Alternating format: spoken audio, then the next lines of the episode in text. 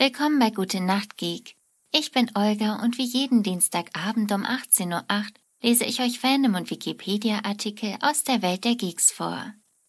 Ich wünsche euch viel Spaß beim Einschlafen mit Leslie Winkle. Leslie Winkle ist ein Nebencharakter aus The Big Bang Theory. Sie ist kurzzeitig die Affäre von Leonard und ist aufgrund persönlicher und wissenschaftlicher Differenzen eine von Sheldons Erzfeinden.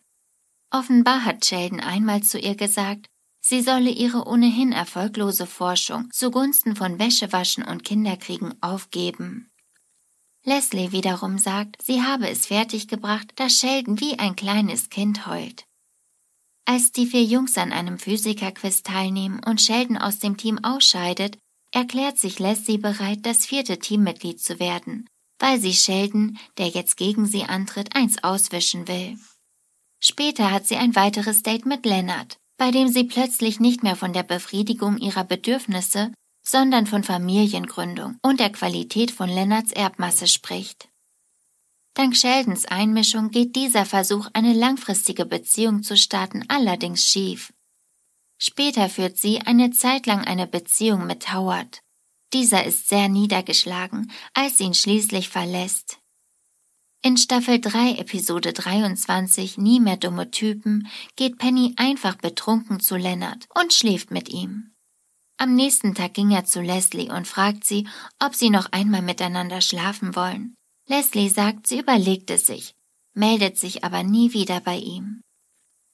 Trivia. Wenn Leslie sich mit Sheldon unterhält, nennt sie ihn Blödmann oder gibt ihm andere herablassende Spitznamen. Leslie scheint die einzige Person zu sein, abgesehen von Dennis, Kim und Amy, die so intelligent wie Sheldon ist. Leslie ist Mitglied des Physiker-Streichquartetts. Das war's leider schon mit Leslie Winkle für heute. Ich hätte so gerne eine lange Folge gemacht.